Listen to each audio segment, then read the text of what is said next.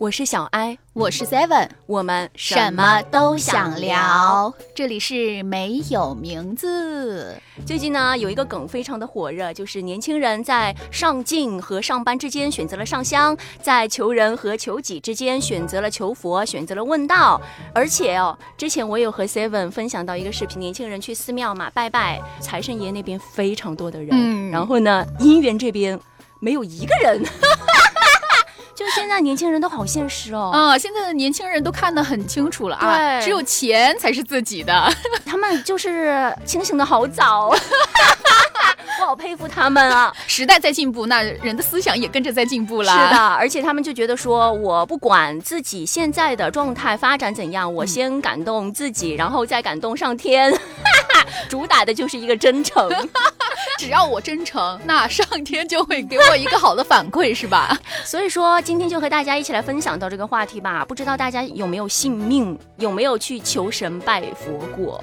肯定是分两批的嘛。就是一批人会觉得我命由我不由天，命运是掌握在我自己的手上；另外一批的人呢，就会觉得命运都是被安排好的，我们都是要按照既定的轨道走向那个最终的结果。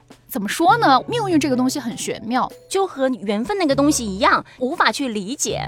那你信命吗？我觉得我是一个转换的过程。以前的我是不信的，年少无知。对我在年少无知的时候，觉得自己才能够把命运的喉咙给掐住。你还去掐别人？就是命运是掌握在我自己手上的嘛？只要我足够的努力，只要我付出足够的时间，我肯定就能改变我以后的人生。但是随着我逐渐的长大，哈，有一种很明显的感觉，是感觉自己被命运裹挟着的。我是按照命运给我安排好的一些既定的轨道被推着走。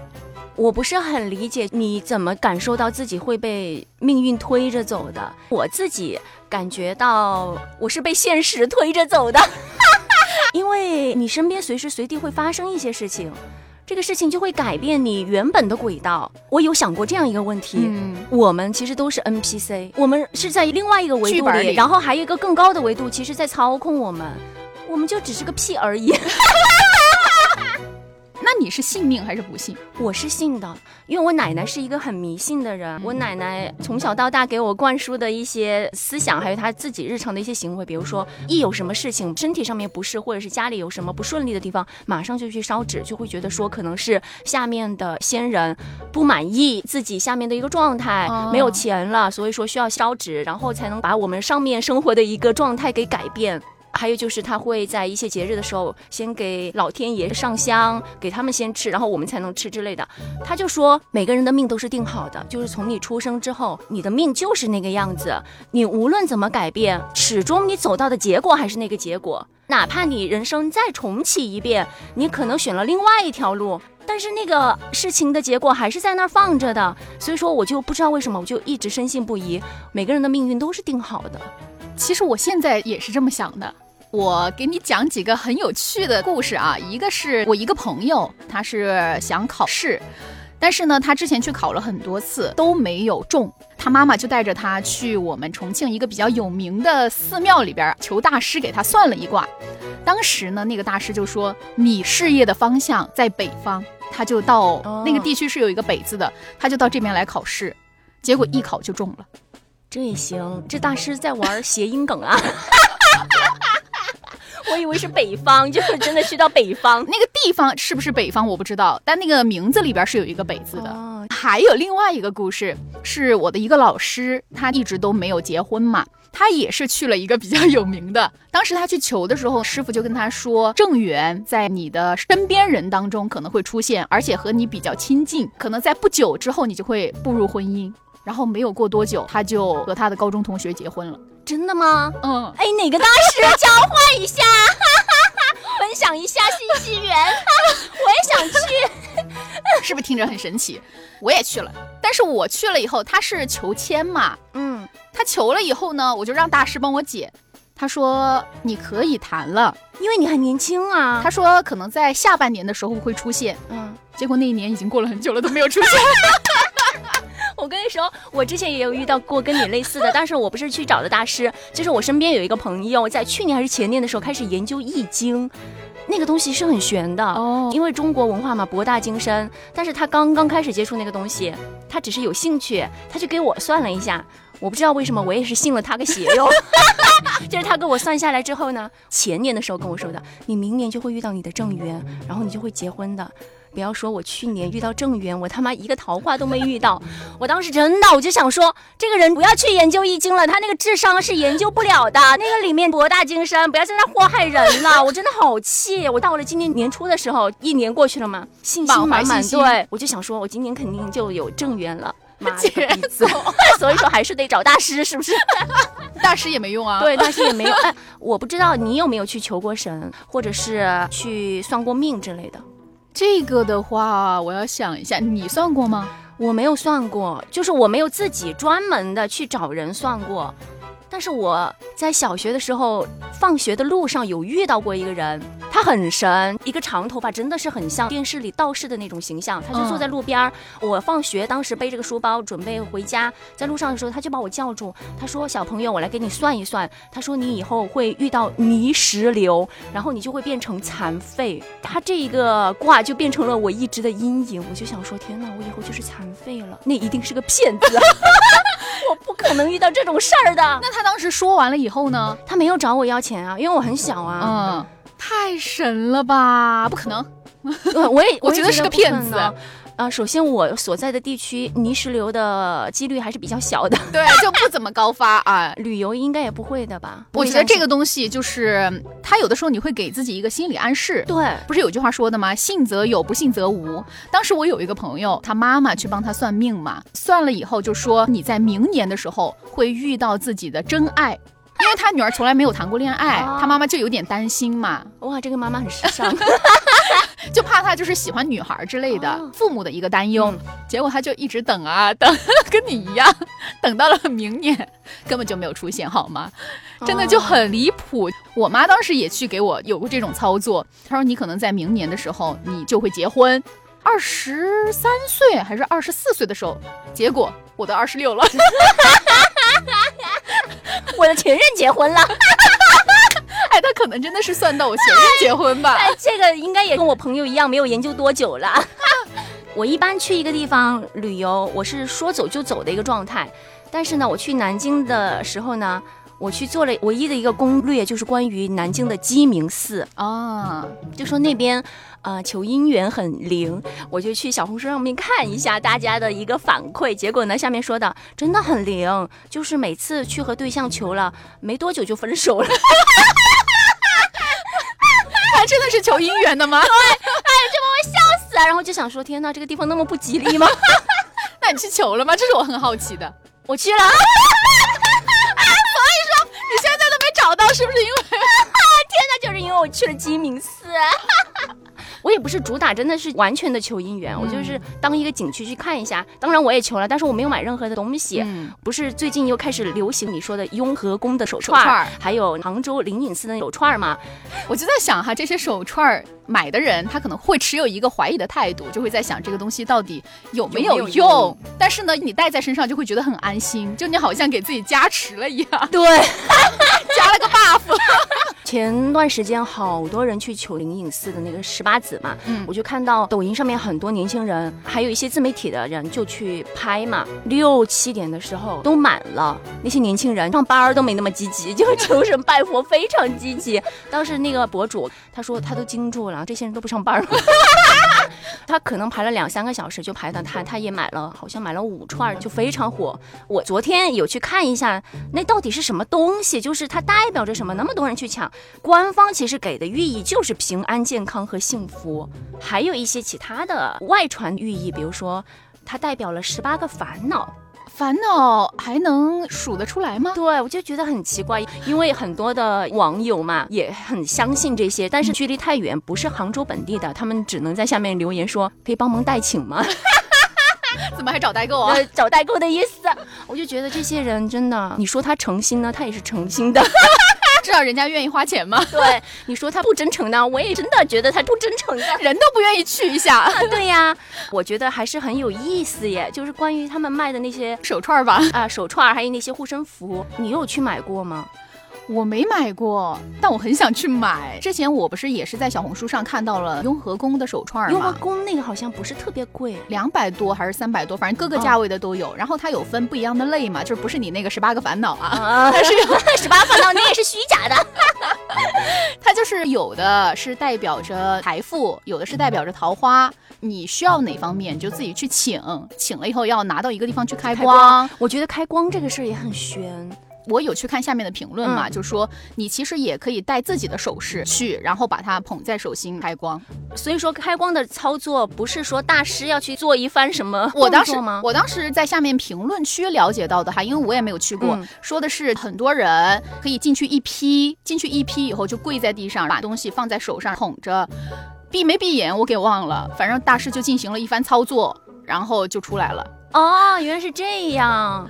我以为他们会就是是什么魔法，什么做做法，就电视剧看多了哦，这就是开光。哎，这些东西真的是很玄学耶。除了请手串这种，不是之前我们有一个同事嘛，嗯，他去哪个地方来着？然后不是有那个什么类似福袋的那种东西，当时不是还帮对帮我带带了一个，然后我现在一直在床头。姻缘也没来，真的是我是不是请的太多了呀？我也没请多少啊，好像只有这个带回家了。我跟你说，当时我拿到前辈送我的福袋的时候，我很想拆开看里面有什么，但是你不敢。对，我就怕一不小心那个福气给跑掉了，我的心愿给跑掉了。谁知道到现在为止啊，我真的我要回去拆开看，我要看看里面到底装的是什么。但是我觉得这个东西吧，它其实很像是一个念想。对。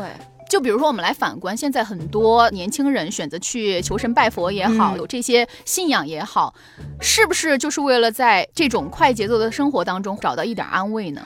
最近很多新闻嘛，反馈说现在年轻人，我们最开始和大家说到的，都去上香啊，都去拜佛呀。有一些新闻标题就很奇怪，就会说啊，这一代年轻人都躺平了呀，这种标题就阴阳怪气的。嗯，你觉得大家是真的躺平了吗？怎么可能嘛？对呀，我觉得他们只是找一个安慰吧。我觉得我们这一代人真的太难了。我们现在年轻朋友，前几周的时候，我已经是两次听到我的妹夫在说嘛，就看到一些新闻的消息之后，感叹了一下，说我们这一代年轻人太不容易了，太卷了，就完全没有任何幸福的感觉，真的很难。在前天的时候嘛，我在刷朋友圈的时候，看见我有一个朋友突然发了一条消息，有书读了。因为我和他是一个寝室的嘛，一起毕业。他和我一样，都是已经工作差不多快三年了。我就想，又有书读了是啥意思呢？因为他也没有详细的说。然后我就在下面评论了一句，什么意思？他就私聊我，告诉我他考上了某个学校的硕士。我的天！当时我第一反应是这么卷吗？这个事儿，他说他没有跟任何人讲，就他妈妈知道，然后自己只是去试一下，结果试一下就考上了。他就是在我们任何人都不知道的一个情况下默默的努力，一下我自己身上的压力就很大了。我就在想，我要不要也去考一个？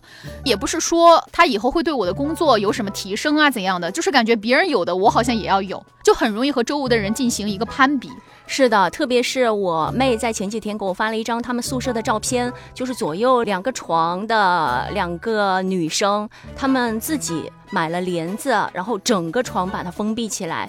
把自己包裹在里面，他就说这两个同学要去考研究生，然后呢，因为名额有限嘛，互相两个人就在那儿，不想让对方看到自己在学习的内容，在干什么之类的，就做了这样的一套动作。我当时都惊了，我说现在你们都这样了吗？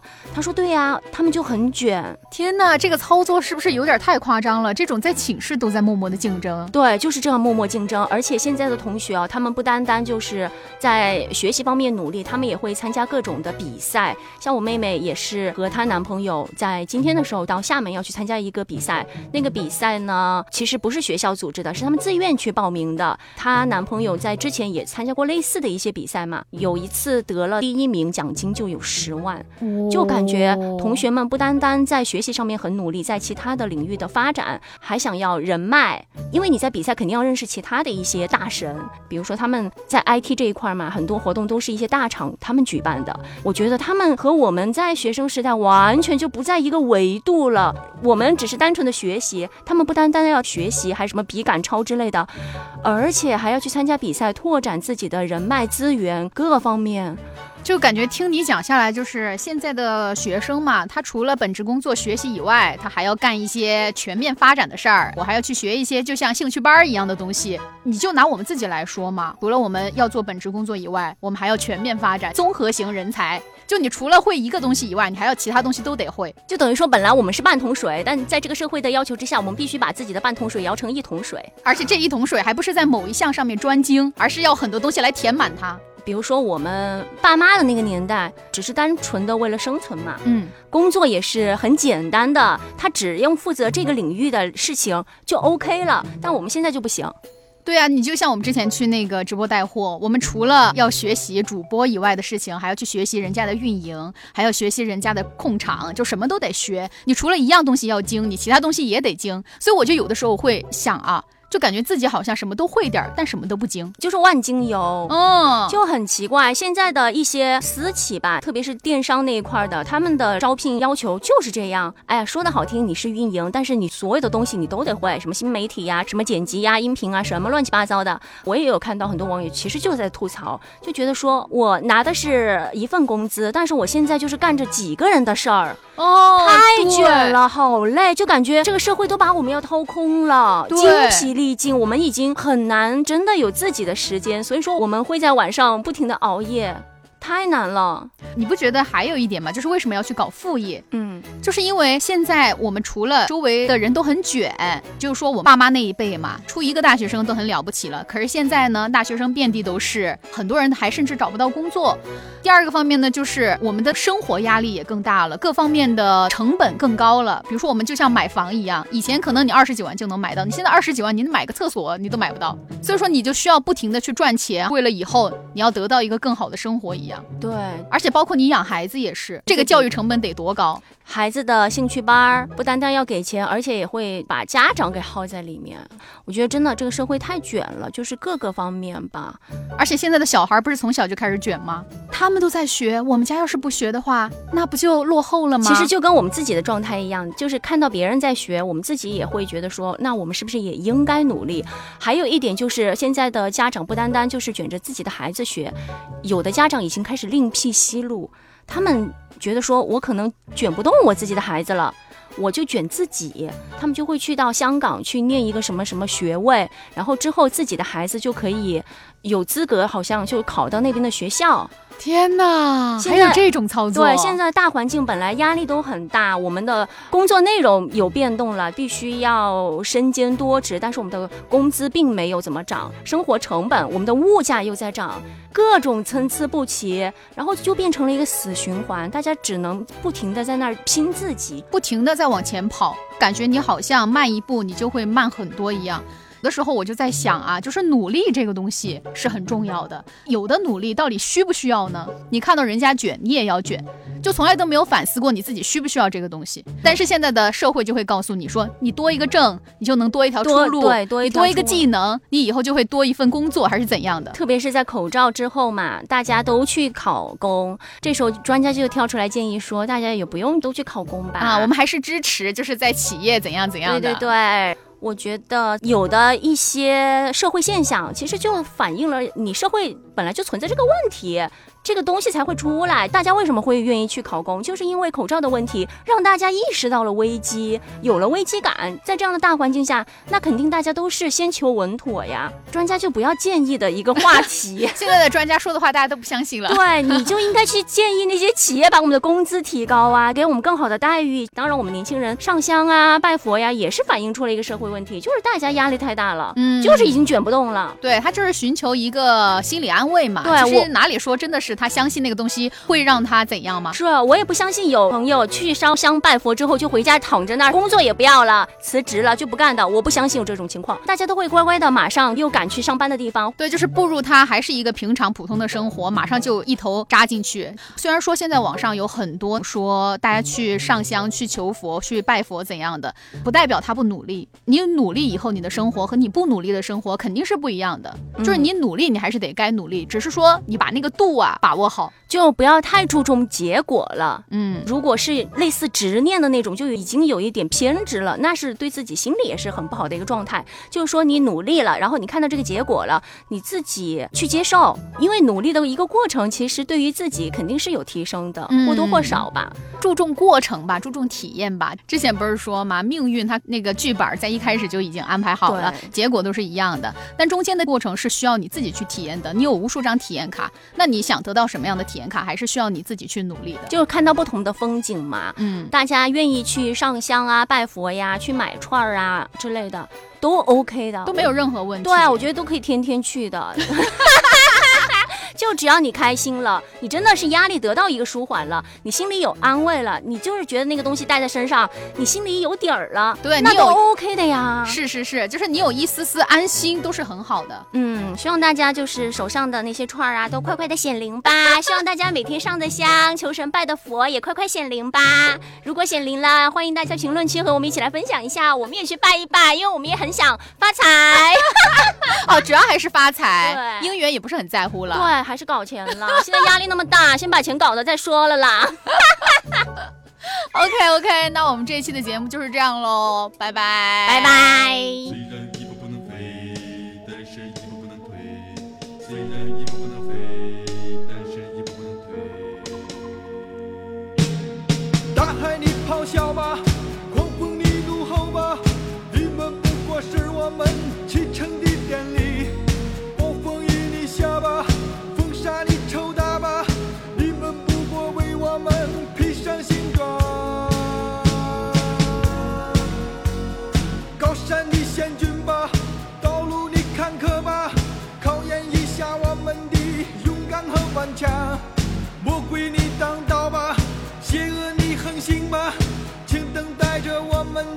征服和较量。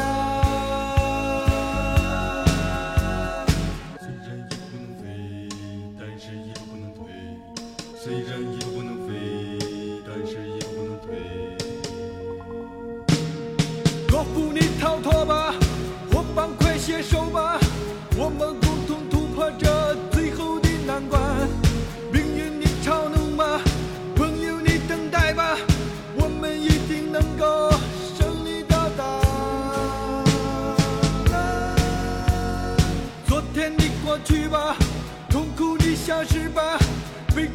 观失望永远不再属于